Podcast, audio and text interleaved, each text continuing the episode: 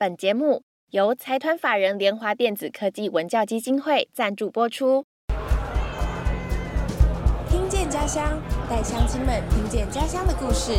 每一集我们都会邀请小导演来分享他们眼中的家乡。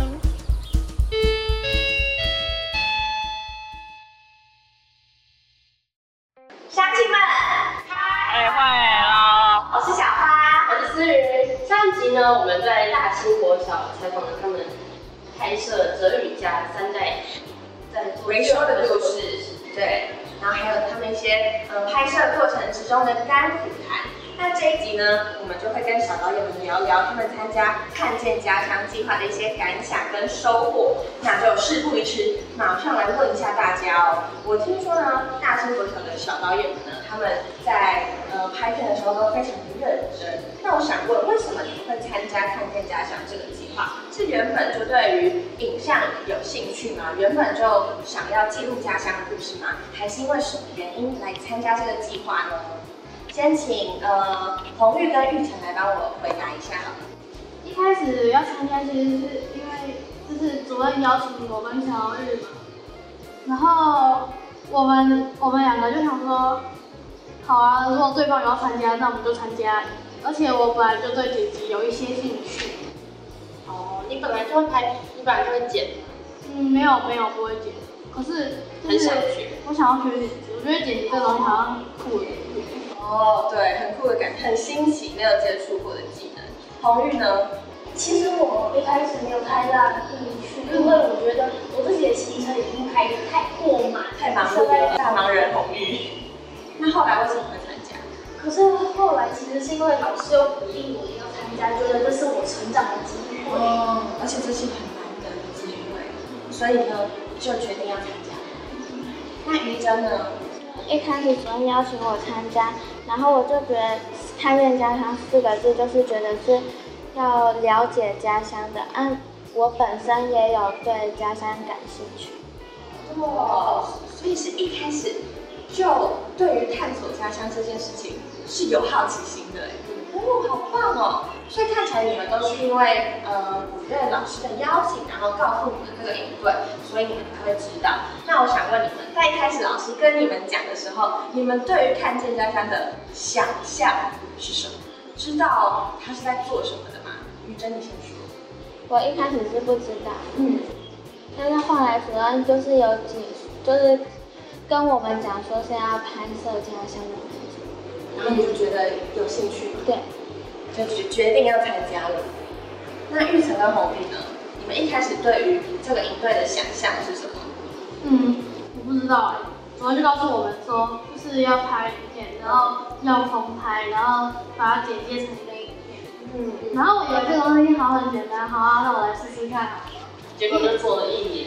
没有，就是我就我就一开始就觉得，嗯，好像就是这个东西。好啊，我也想要试试看拍摄，然后好，我就参加了。哦，就是听到说是用拍影片的方式来记录家乡，大家都觉得蛮有兴趣的，就加入了。黄玉呢？我那时候觉得这应该跟一般的营队一样，我持续一两个星期，反正他也要参加，那我就跟着参加。啊，这个好朋友参加，然后我就一起偷汤到熊火的那种。那现在有没有打破前面的一些印象？觉得现在是怎么样？对对对，你们真的。参加看见家乡之后，有觉得他们符合你的期待吗？会不会觉得说，哦，怎么突然这些这些任务变得这么困难，然后好想放弃？或者是你们真正参加之后，自己有什么改变？红玉先分享一下。其实我觉得这有颠覆我一下，是这样子。觉得后来一后来觉得有点难，非常有难度。呃，没有想象中的这么简单。对。可是后来吴玉成他还有那个跟他们，他那些学长他们也有帮我，嗯，所以后来就变得比较简单。后来就渐渐会自己想要主动去去做一些事情，就是大家会一起互相帮忙，一起学习，团队的力量。对啊，本来大家都是小菜鸡、小菜鸟，然后就一起成长的感觉，真棒真棒。玉成呢？我觉得就是我发现觉，我发现拍照这事情真的是很难的。一件事情，因为你要去调那个角度，找一个适合的位置，其实那个过程其实也是没有很简单的。那于真呢？你觉得你真正参加之后，你有什么样的感想？它跟你原本想的一样吗？差不多啊，差不多。那你觉得你学到什么？然后自己有什么改变？我学到拍摄，嗯，跟之前参加别的山里的那种拍摄不一样，它是比较专业的。嗯，好。那接下来我想问大家哦，呃，一开始我们在参加看见家乡之前，可能有些人本来就对于自己的家乡或是学校非常的了解，但是有一些人可能是对自己的家乡掌握度没有这么高的。那我想问大家，你觉得你在参加看见家乡之前，你对家乡的了解是几分？我们用打分数来讲比较精确，一到十分。好，我们每个人都要打分数哦。先从君汉那边开始。八分，这么高？八分，这样是很了解耶。很了解。三分，三分，五分，五分，好，七分，七分，零分，零分。同意呢？负一，就是平常的生活，也就只是从家到学校这样两点的往返？也不会特别去什么其他社区的地方啊，去去你们这次有去采访的地方，平常都不会去看那些地方，对不对？好，那接下来我们来做一个对比哦。你觉得在参加完看见家乡之后，就是你们去拍了田野调做田野调查，采访很多人，去了很多地方拍生态，拍很多的画面，然后也去采访了哲宇家祖孙三代做回收的这个故事之后，你觉得你对于家乡的了解变成了几分？可以增加，也可能会减少啊。好，来讲讲看，去看你先。九点五分，九点五分，原本是八分，对不对？好，六，六三到六，三到六，好，有成长。所以呢？十，十分，满分哦。八分，八分，于真是八分。六点五分，六点五分，从零分到六点五分，增加很多哎。红玉你你呢？至少是有五分。我觉得很棒了，因为他原本，因为他记得，对他原本几分嘛？他原本是负一分，现在是五分哦。好，那那我就呃问其中几个孩子好了。君看你觉得你原本对家乡了解就很高嘛？是原本是八分，你觉得为什么参加完看见家乡，拍完你们的家乡故事之后，就成长到九点五分，然后剩下的那零点五分到底消失在哪里？嗯，我为什么会增加？是因为说我又更了解家乡的生态有什么，动动植物都了解，但剩下的零点五分就是说，我不可能真正的了解整个福星乡，它一定会有某个角落我都没有看到，所以我不能讲我我是十分。哦，对，谦虚的。不过刚刚哲宇他就说他对家乡了解是十分啊，我们马上来问一下哲宇，为什么你觉得你可以到十分满分这么了解自己的家乡？因为福兴乡就是我的家乡，在这里我我先给他五分，然后参加了看见家乡这个活动啊，让我知道原来还有那么多事情让我不知道。哦，对啦，其实我觉得哲宇打十分是合情合理，因为他们拍的家乡故事就是哲宇家乡故事啊，所以他就等于就是透过这个拍片的过程，就更了解，更了解自己家。对，更了解自己家还有自己家周遭的环境。好，那我们再问一个，我想问，呃，雨辰，你原本是零分，啊，你后来是几分？六点五，六点五，为什么成长六点五分？因为我其实一开始我只知道少数而已，我根本不知道自己有管够。嗯，嗯，而且我，而且我想说，嗯，举人地哪里啊？什么没进啊？结果发现是我每天上下学会必经的地方。是哦，所以你平常上学的时候都没有发现？嗯，没有。那你们是在采访的时候有去到那些地点吗？有，我们就是到那个地方，就是没进堂，我们去访问那边的老奶奶、老爷爷，问他们说那个举人地之前的故事。就是在探索家乡的过程中，其实也会发现更有不了解还有更多更多我们可以去探索的地方，可以去探索的空间。不过总结来说，感觉各位小导演都是在参加完看见家乡计划后，对于自己家乡都有更深入的了解，而且是透过拍片的过程会去采访很多的人，很多的事情，然后去很多的地点拍摄画面，所以这些都可以让我们更了解自己的家乡。太好了，太好了，这里就是我们看见家乡的目标。采访到这边，先休息一下，接下来是 Bito 的 Pocket 小教室。各位同学好，我是 V 头大叔。哇，我们的这个 p a r k e t 小教室到这边呢，已经接近尾声了哦。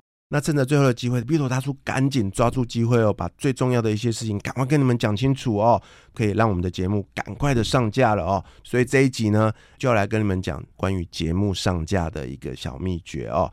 当我们走过了前面那么多的步骤啊，对不对？也决定了节目的名称啊，然后节目的内容也都 OK 了。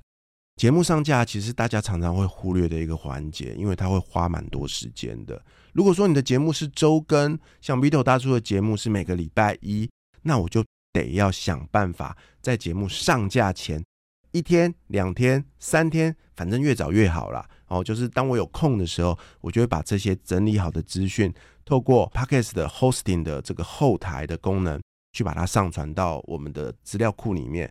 那在这个里面呢，呃，如果说你的 podcast 节目呢也有同步上到 YouTube 的话，也是一样的一个程序哦。那它有什么好处呢？它就是一个类似预排的功能哦。以 YouTube 来讲，它就叫做节目首播。这时候你就可以提前啊，在你的粉丝团嘛啊，或者是你自己的个人的网站，去跟大家说，哎，大家敬请期待哦。这时候大家就不会是等到你已经播放了才知道有这期节目，对不对？你不觉得很有趣吗？有点像是。呃，我们说的热门电影啊，就会有一个院线片的预告一样。我每次去看新的电影嘛，就可以看到下一档的档期是什么。那我觉得它是一样的一个功能哦。但是记得最好要提前做这件事情。那你也不用太早做啦，就是就是在每一集的节目的，我个人认为是大概前三天左右是还蛮好的一个东西哦。那透过这样的节目的上架的一个功能呢，会让你的这个平常的生活安排的更有条不紊。而且上架之后，你就可以开始再去做后续宣传的一些准备。因为每一期节目啊，接下来要做很多的事情哦。要做哪些事情呢？我们在下一集的节目来慢慢的告诉你。以上就是这一集 B 头大叔替大家准备的 Podcast 小教室。我们下一集见了，拜拜。那我们继续开会吧。我们在看见家乡一份有非常多的课程嘛，请思雨来举例一下有什么？比如说我们有空拍课啊，然后有剪接课、摄影课，还有口语家乡故事啊，口语表达，对，还有口语表达，我们有超多口语表达的课，还有做简报等等的，因为大家要练习成果发表或者线上的发表等等的，而且因为今年疫情拉更长了，对，课程让大家学习了很多很多东西。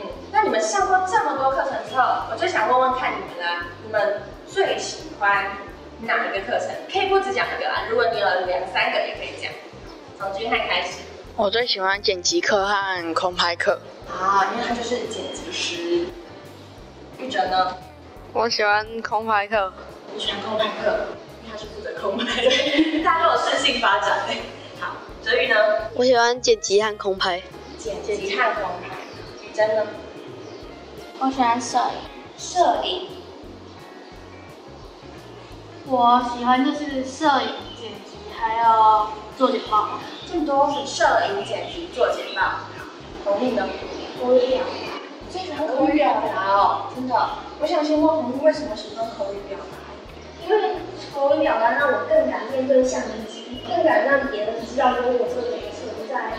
的确，面对镜头或是面对很多人讲话这件事情，真的需要练，真的是需要练习。你觉得你有在口语表达课程当中，呃，让自己更有勇气的在大家面前讲话？你是怎么跨出那一步？因为我相信还有很多正在听我们 podcast 的朋友，他们其实是还没有办法做到这一步的。能不能跟大家讲一下，你是怎么跨越那个心坎的？对，一开始都会很紧张，但后来为什么会觉得面对镜头比较没那么？主要是因为我的家人跟我的朋友都很鼓励我去做这件事情，他们他们的对我的鼓励可以让我成为前进这一步的动力。哦，家人朋友的支持，对，而且他们也不会在你跟他们分享的时候就笑你之类的，所以你会比较愿意去跟大家分享你的想法？太棒了，好，那我还想问问玉哲，你是喜欢空拍课对不对？然后你在团队里面也是负责非空拍机的，为什么你会喜欢空拍课？因为可以从不同角度看自己的家乡。那我想问哲宇，你喜欢空拍课跟剪接课对不对？为什么？因为我觉得剪接很有趣，就是剪接后跟剪接前的档案，你看出来会是不一样的。然后剪接后，你会带给别人一种神奇的花样吧，就是不同的。像变魔术一样。那空拍的？我我就是喜欢那种从高处往下看的鸟瞰图，我觉得它很美。那你觉得你在飞空拍的时候，有看到什么你以前没有看到的家乡的景象吗？呃，就是原来空气是这么脏的。什么意思？就是你飞上去，然后你看镜头的时候，你会发现又是另外一个景象。哦，可能有些空空气灰的。对啊。哦，对，哇，这个是也是蛮可惜的一部分。那我想问玉成哦，你刚刚说你最喜欢剪接课跟剪报，为什么？我喜欢剪辑课，因为这是我一开始来这边我就想要学的事情。对，你刚刚有说你开始想参加，就是想要学剪辑。然后另外一项简报，我觉得简报这个东西很有趣，因为简报这个东西就是你要向别人表达你要说是什么事情，你要把这个简报做很清楚，所以找素材啊，然后找照片啊这些，还有文字的表达这些都很重要。嗯，我觉得这个，我觉得这个就很符合我想要做的事情。简报课跟剪辑课其实都很像是在整理资讯给别人看嘛。各位小导演，你们是不是采访了很多的人，然后去很多的地方拍摄？那在这个过程中，你有没有觉得想拍什么，但是没有拍到，或者是你拍到了，但是后来发现放不进去你们的影片，或者是有没有什么其他你觉得就是有点遗憾的事情？我们请呃君汉来分享一下。就是拍家乡的生态，然后有一个红罐水机，就是我觉得没有放上去，感觉很可惜。所以你是拍到了，然后没有办法放进去，对，然后就觉得有点可惜。哲是不是？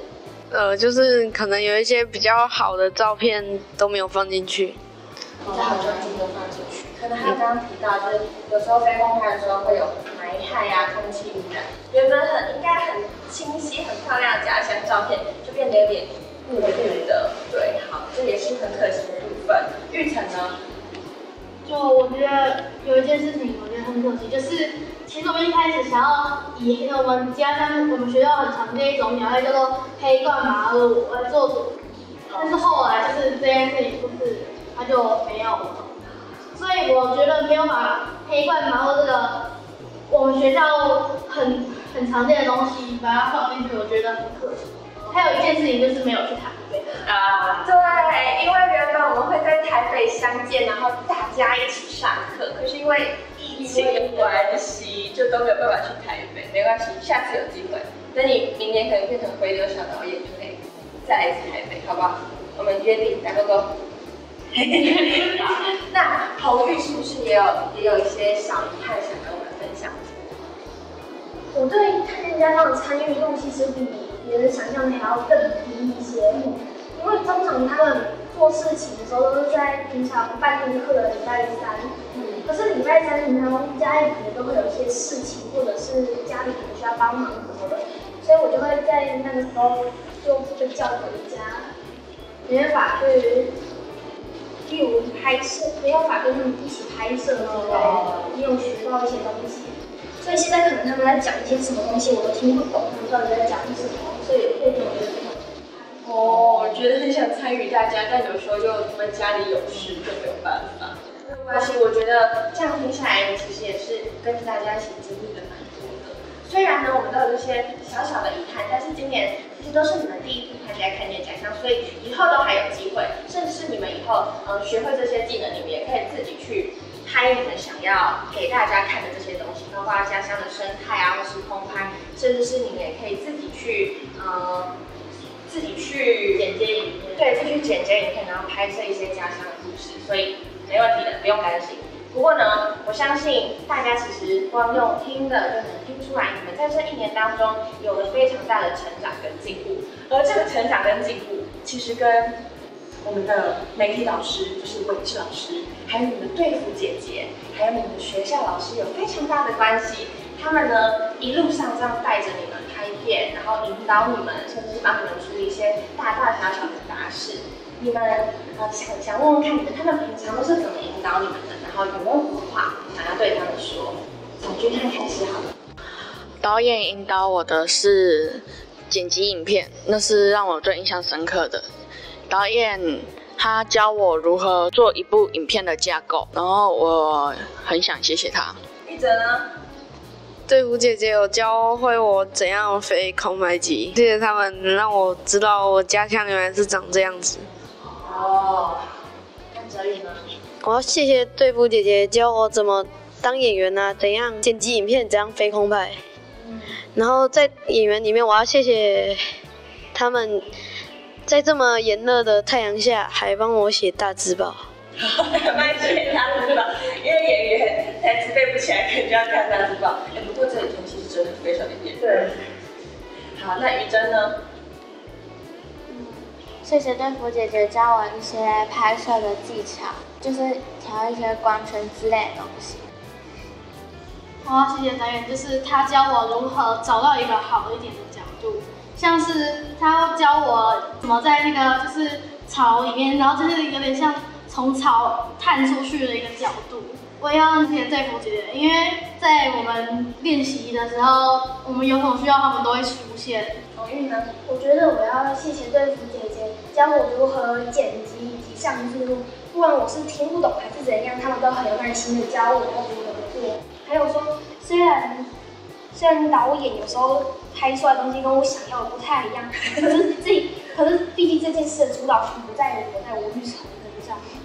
啊，我懂了，就是你在在拍片或者是剪片的过程中，虽然会有一些冲突，或是有一些事情比较没有顺我自己的意，但是因为这是一个团队的作品，所以有时候你还是要透过沟通跟别人合作，然后达到一个共识，达到一个大家都愿意接受的的的的一个事情。虽然呢，大兴国前的小导演们听起来有一点点含蓄，有一点小害羞，但是其实你也可以从他们字句间听出来。他们呢，其实都有把队服姐姐以及媒体老师，还有学校老师对他们的帮助跟教导都有放在心里，然后也非常感谢。那么我们今天的时间就差不多喽，那么今天的社区大会就开到这里喽，乡亲们记得每周六都要准时出席哦。那我们今天就散会，拜拜。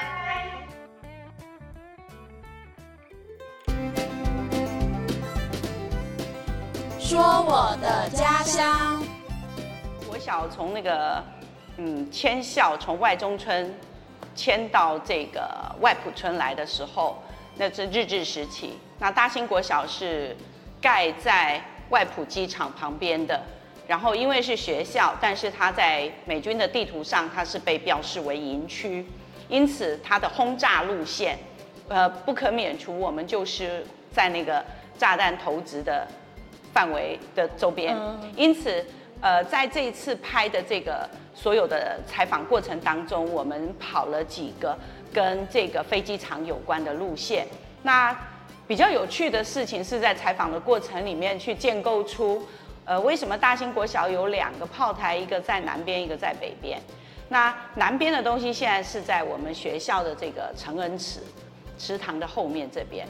那北边的是在目前的这个我们彰化县第一座人工草皮足球场的这个附近啊，我就很好奇哈，就会问说，哎，那炸弹是怎么一路飞的？嗯，所以呢，跟跟那个地图跟着小小朋友拍空拍，我就发现飞机是直线飞，所以那个炸弹投掷，我会觉得在访谈的过程归纳出那个炸弹的落点，它第一个落落下来的位置是从飞机维修厂。一直到他们这个工，就是维修员这些工人住的宿舍，那他现在已经是安养院，然后这样一直线正好那个炸弹就投投掷在那个梅敬堂，就是那个梁继时我们清朝举人的家，所以他们家后来我们也有去也有去去采访，也就是被被轰炸以后，他们的屋子就不见了。那他们的后代像都迁走，那很有名的以前的一个。呃，我们的中央银行的总裁叫梁国树先生，就是那那个梁纪石的后代。哦，是哦，是。所以在那个故事里面，我们才发现说，哎，原来家乡有这样子了不起。但是因为战乱，所以家族就是在外埔这里，原来叫公馆嘛。嗯，好，那公馆。是是哪个关注的？就是这个梁纪石，清朝的这个巨人。有时候就是现在去看自己家乡，会虽然会跟以前的呃环境啊、建筑都很不一样，但从历史的角度去探究的话，还是可以勾勒出以前发生那些事情，然后就会更觉得不可思议。是，今天非常谢谢司主任的分享，谢谢，谢谢，谢谢。不想错过任何社区消息的乡亲。可以从资讯栏连接前往追踪台湾看见家乡协会的脸书、IG 跟 YouTube 频道，也欢迎乡亲们用家乡故事灌爆说我的家乡信箱，还要记得每周六准时出席社区大会哦。我是小花，我是思云，我们下次见。